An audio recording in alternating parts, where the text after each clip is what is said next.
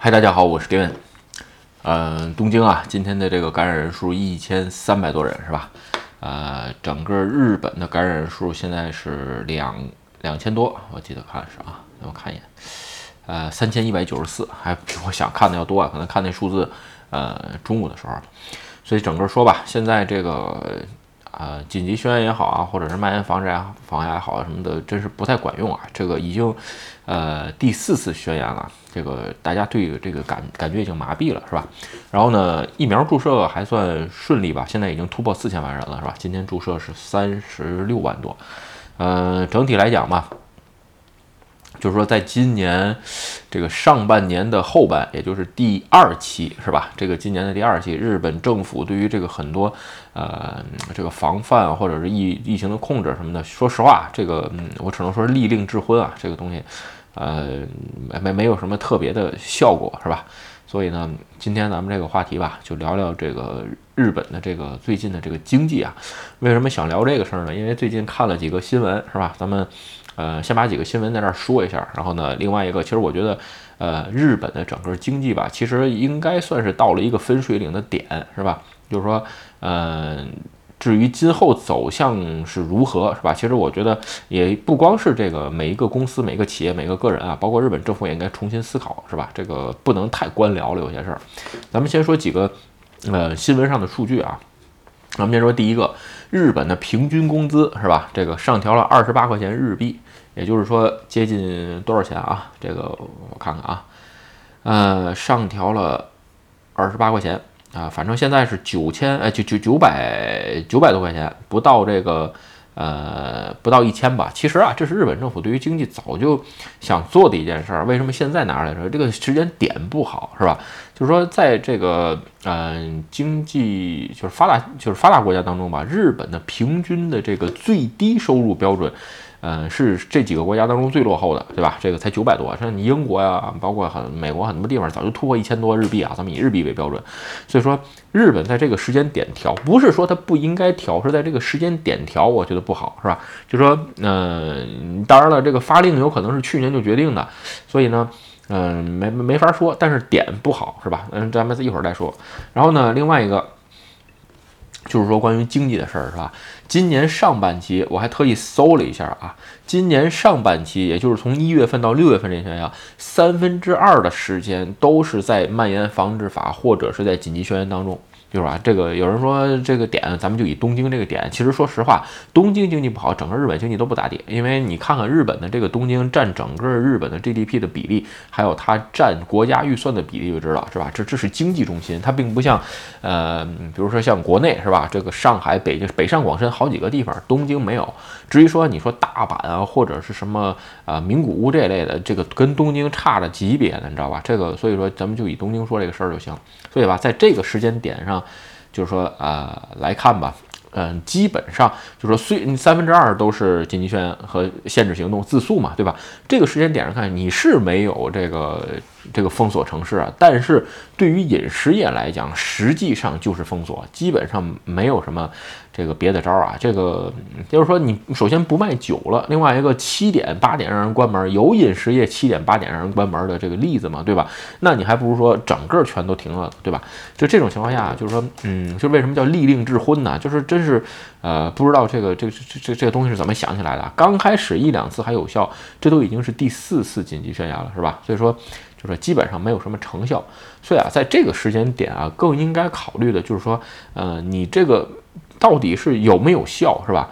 嗯，今年上半年我看啊，这个三分之二的这个时间都在紧急宣言，也就是说，呃，一年这这一百，好像一我上回看了一百六十多天还是一百五十多天都在紧急宣言当中度过，就是基本上就是饮食业完全是打，就是完全是毁灭性打击，基本上就是很难很难再恢复。关键是这个人流一散了之后，很多的时候聚不起来，是吧？特别说你说像东京这个地方还好，如果说你比如像啊我住的这种埼玉也好啊，或者神奈川啊，或者是这个千叶这些地方，一旦有些地方人流被打散了之后，它聚不拢，你知道吧？所以再恢复那根本就不是说你贴一点补助、搞几个活动就能解决的事儿。然后吧，还有一点啊，今天是这个就是说啊挺有意思的一个新闻吧。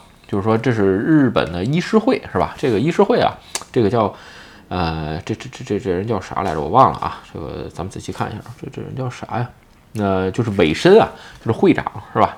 他的这个发言有的时候吧，呃，你看一看，虽然是站在议事会上，代表有些偏颇，但是呢，哎，还算是比较不错。他今天就是这两天采访，就是记者会见吧，说了一句话，就说啊，啊，现在啊，已经。不是在限制需要限制行动的这个时时间点了，这个已经结束了，是吧？这个应该不要限制。其实简单点说，你看看，呃，欧洲也好，或者就是说，嗯，这个这种做法就明白为什么。咱简单点说，现在第一疫苗出来了，第二致死率没那么高，第三这个医院的病床数什么的远远。比你想象的可用用可用的要多得多，对吧？所以这这个时间点啊，已经完全错了。另外一个啊，就是说你这么反复的紧急宣言，是吧？今年已经这是第第第四次了，对吧？所以造成一个什么影响？就是各个企业的这个。啊，发展全部都停的，全全部都停止了。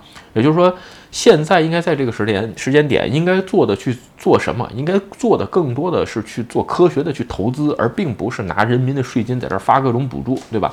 你比如这次东京又紧急宣言了，就说不让提供酒啊、卖酒什么的，人就说你可以不提供卖酒，是吧？这个，那你先把补助金说出来。换句话说，这不还是花这个普通一般纳税人的税钱嘛，对吧？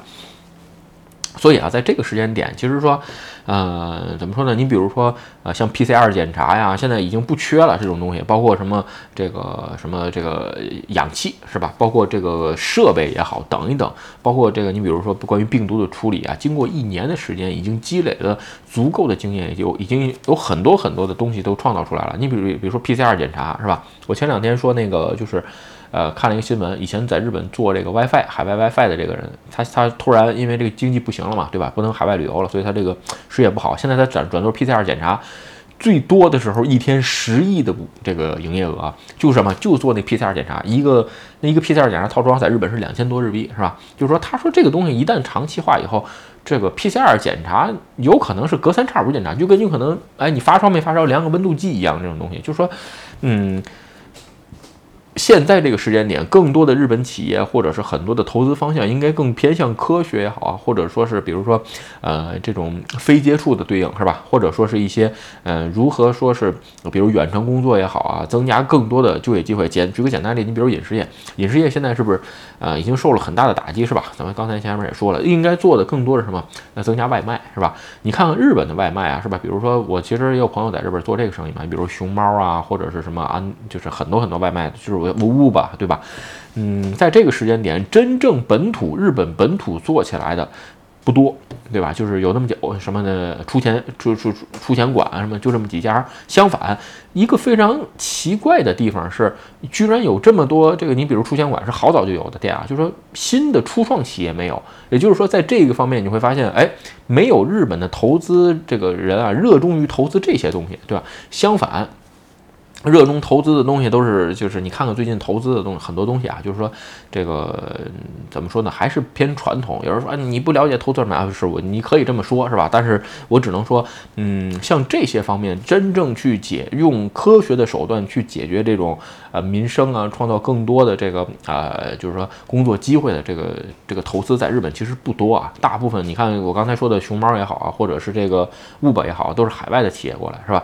本地企业想做，想做的情况下。那没有人去投钱，日本的这个整个的投资风潮不是特别好啊，因为正好我我最近也有一些特殊的事情会会看这些投资的东西，是吧？所以说，呃，现在应该更多的呼吁这个，应该你去呃做科学的投资。再说，咱们刚才前面说了一个这个涨工资的问题啊，为什么时间点不好？就是说。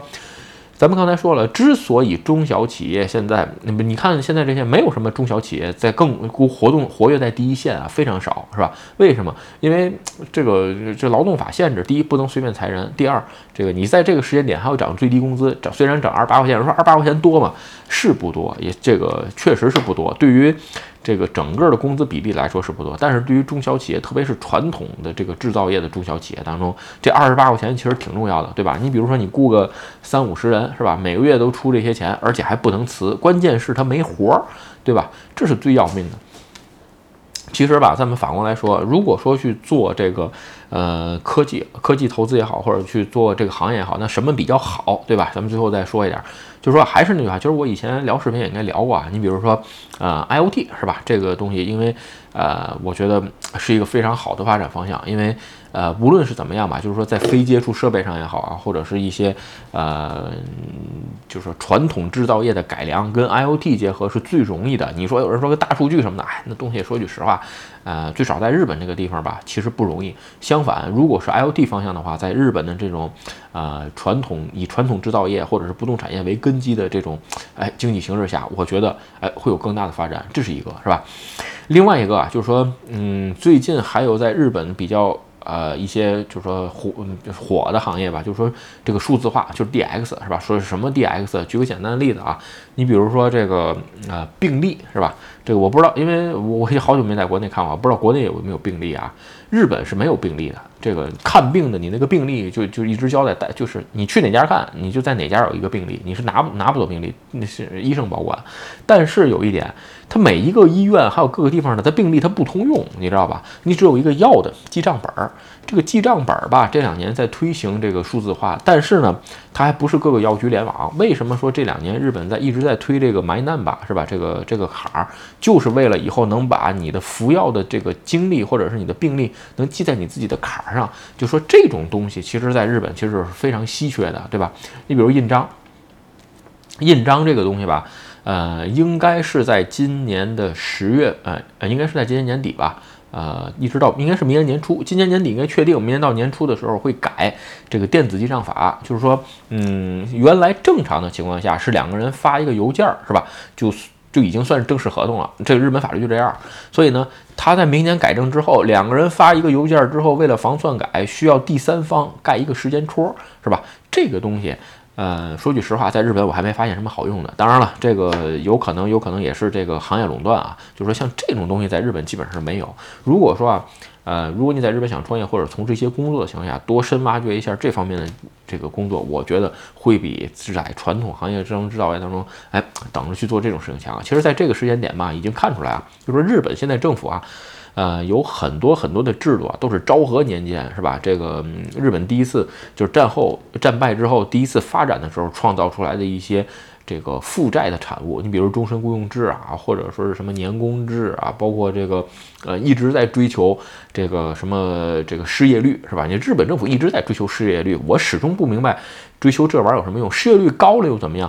你你有已经有一个失业保险了，已经有一个足够的社会保障制度了。是在像这种飞天鹅、黑天鹅事件的时候，失业就失业，那就该领保险领保险。你为什么不断的给中小企业发这个什么就职，呃就职补助啊？就是不告诉大家一定不能辞人。这个东西其实我觉得没必要啊，就是你碰到这种事儿的时候，中小企业背着也是很很痛苦的事情，并不是说你给钱不给钱的是吧？有些东西到时间点了，放开手是吧？该让怎么办怎么办？就像在这时间点，你的几次紧急宣言已经越来越没有意义了，那还不如敞开了，该怎么着怎么着是吧？OK，今天视频啊，咱们就聊到这儿。如果你觉得视频有意思或者对你有帮助，请你帮我点赞或者分享，也欢迎加入盖文的会员频道，对我的频道多多支持。嗯，拜拜。